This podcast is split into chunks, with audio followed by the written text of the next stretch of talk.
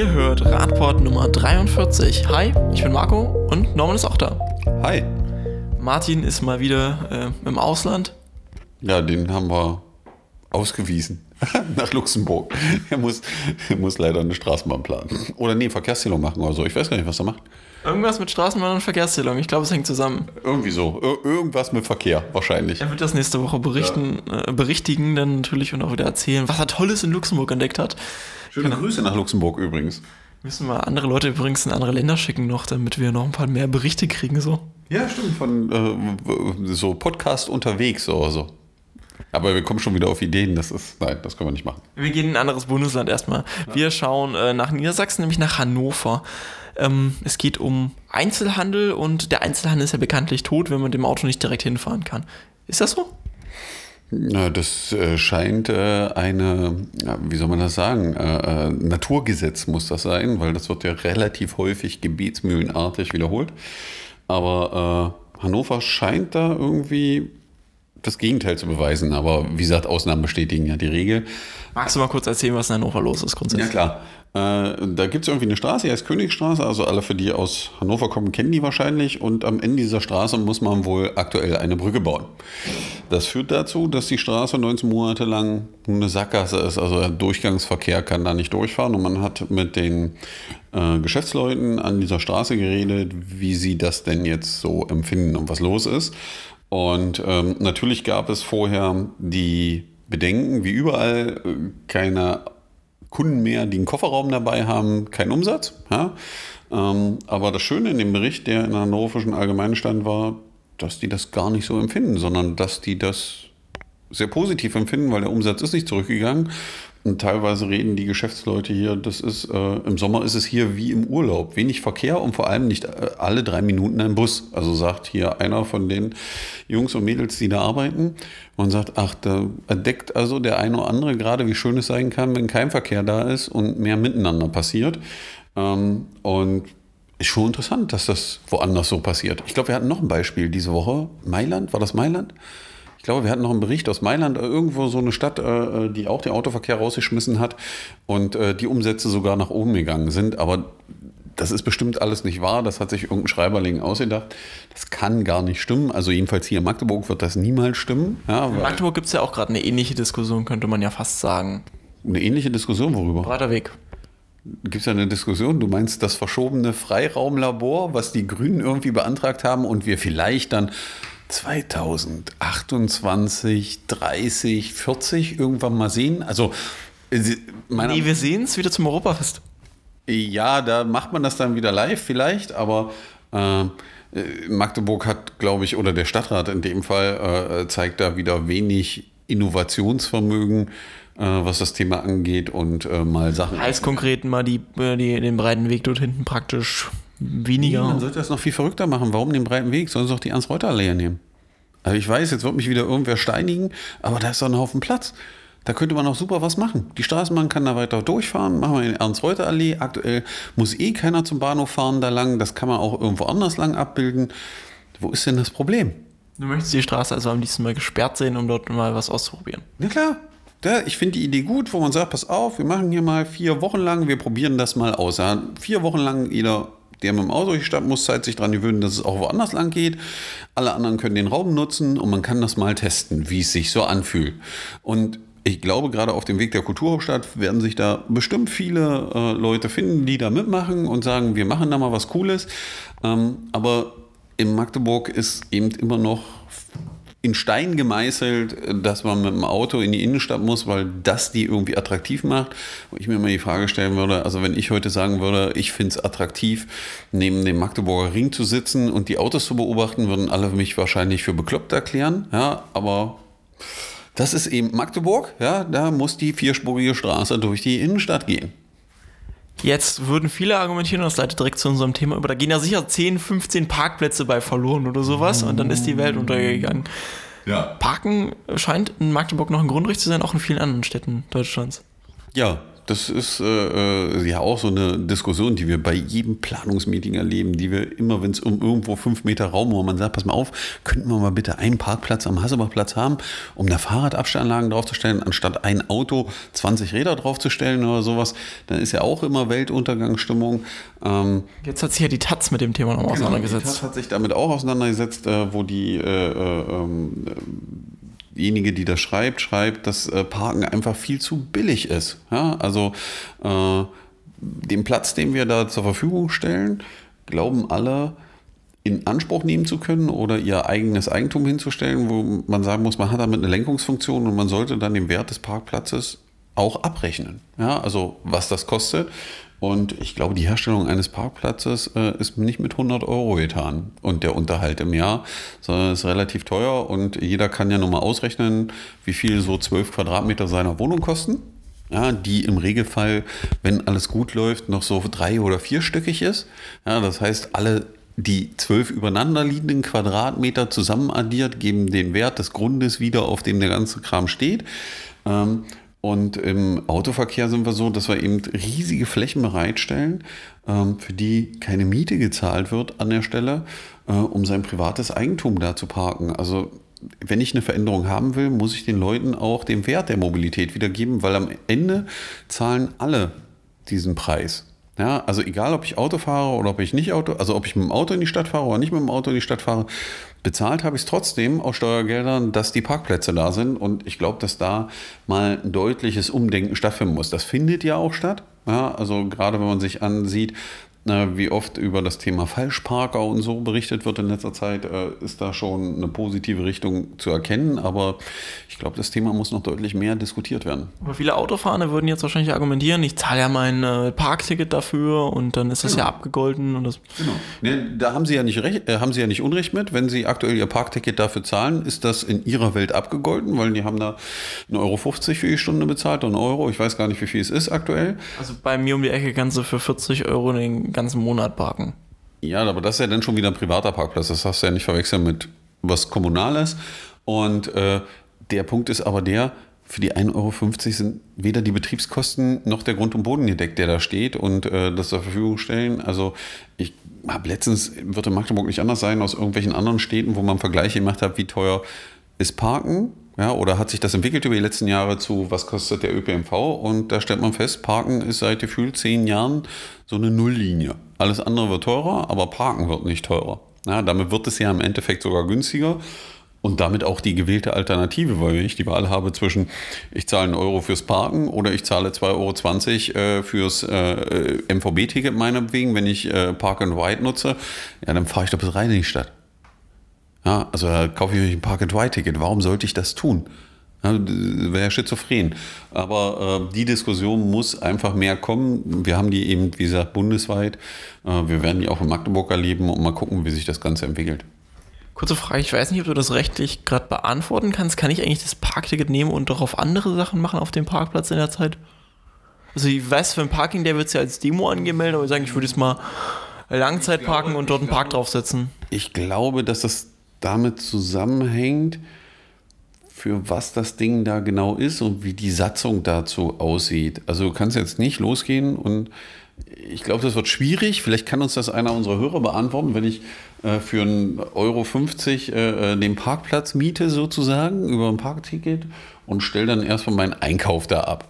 Ja, oder mache irgendwas anderes Verrückte. Ich weiß nicht, also müssen wir mal nachgucken, ob das so einfach geht. Vielleicht geht es ja so einfach und wir haben alle nur Angst, das zu tun. Wäre eine lustige Aktion dann. Jeder mietet sich mal so einen Parkplatz und wir machen da mal was Sinnvolles draus. Ähm, ja, aber vielleicht kann das einer unserer Hörer dann in den äh, Kommentaren beantworten oder so.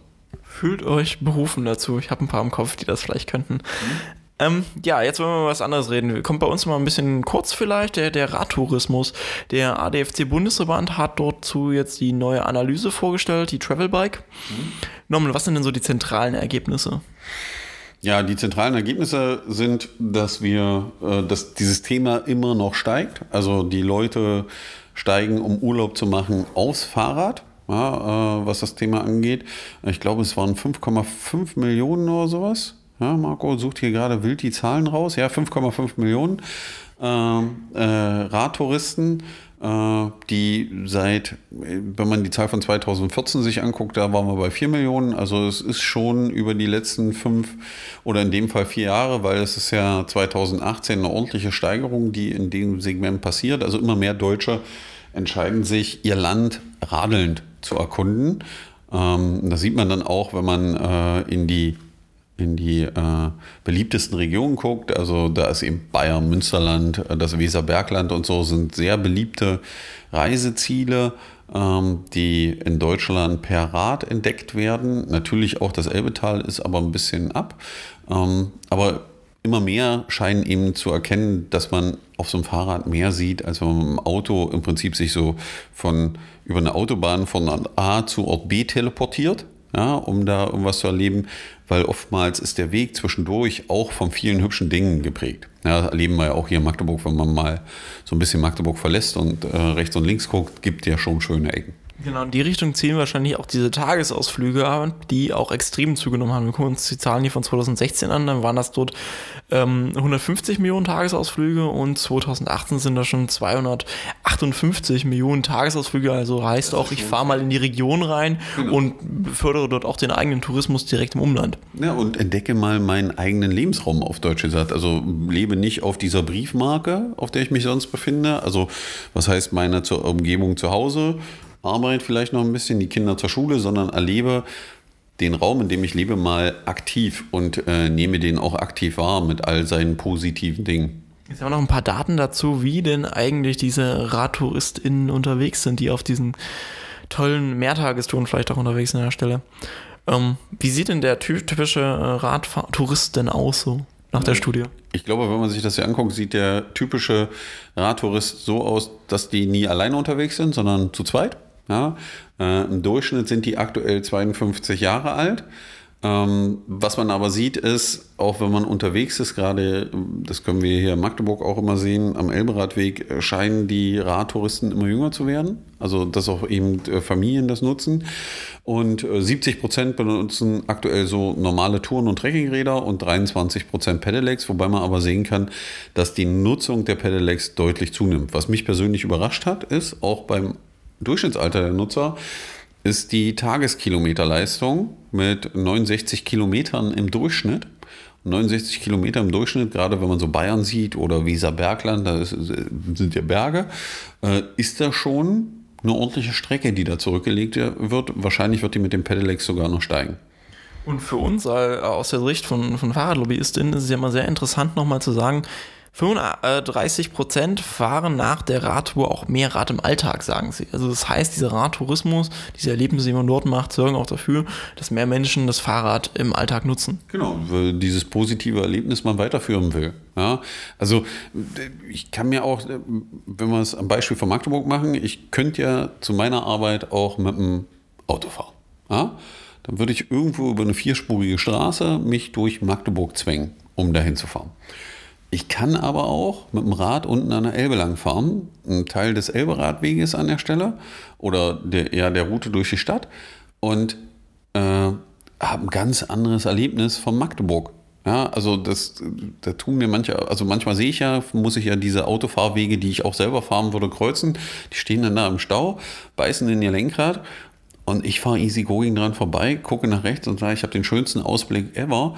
Ähm, und ich glaube, das erlebt man noch so eine Radreise dann mal, wo man irgendwo durch Ecken kommt, wo man sagt, das ist ganz hübsch. Und dann kommt wahrscheinlich auch dieses, ich will meine eigene Umgebung erkunden und dieses Erlebnis, was ich da vielleicht über zwei Wochen hatte, wenigstens mal so punktuell im Alltag. Und da bietet sich nur das Rad an, um schnell, durch, äh, schnell von A nach B zu kommen und es trotzdem zu erleben spiegelt ja auch wieder, dass äh, 80 Prozent der Befragten angaben, dass eines der Hauptmotive für sie ist, die Natur zu erleben. Genau. Und das tue ich dann auch im Alltag. Vielleicht fährt man durch eine andere Stadt mal, lebt mal. Die hat total viel Natur. Vielleicht kann ich die auch in meiner Stadt erleben und tut das dann auch hier. Genau. Ich glaube, das sollte es dann auch zu den äh, äh Na, Daten. Ein, Ach so, ein Daten, ja. Ein, einen Punkt haben wir ja noch weggelassen, ja, der jetzt nicht ganz so positiv war. Äh, was, äh, also aus der Perspektive von äh, MagdeburgerInnen. Von, von, Magdeburg war das jetzt nicht so positiv oder überhaupt äh, äh vom Elberadweg oder Sachsen-Anhalt. Äh, der Elberadweg ist nicht mehr der beliebteste Radweg Deutschlands, sondern es ist nur noch Platz zwei. Und aus unserer Sicht ist das eine Entwicklung, die abzusehen war und die auch noch nicht gestoppt ist in meiner Welt, äh, weil einfach an vielen Stellen des Elberadweges Investitionen fehlen, um das attraktiv zu machen. Also wir brauchen da wieder nur, wer das mal erleben will, rund um Magdeburg äh, mal fahren. Ähm, wenn man äh, hinten Richtung Randau und sowas fährt, auf dem Elberadweg, also da sind Teile, äh, da braucht man ein vollgefedertes Mountainbike, um da adäquat drüber wegzukommen. Und das, das, das kann man einfach keinem anbieten. Es gibt auch noch mehrere solcher Fälle. Also wir sind ja schon auch Teile bei, bei, bei, bei Dessau und Wittenberg abgefahren, wo ich mich erinnern kann, wo Betondecke war und äh, die, der Weg völlig zerstört vom Wurzelaufbrüchen war. Also es war eher so eine Panzerteststrecke als irgendwas mit Fahrrad. Wobei las man doch jetzt in der Volksstimme erst, Magdeburg knackt Höchstmarke beim, Rad, beim Tourismus und Radtourismus sei total wichtig.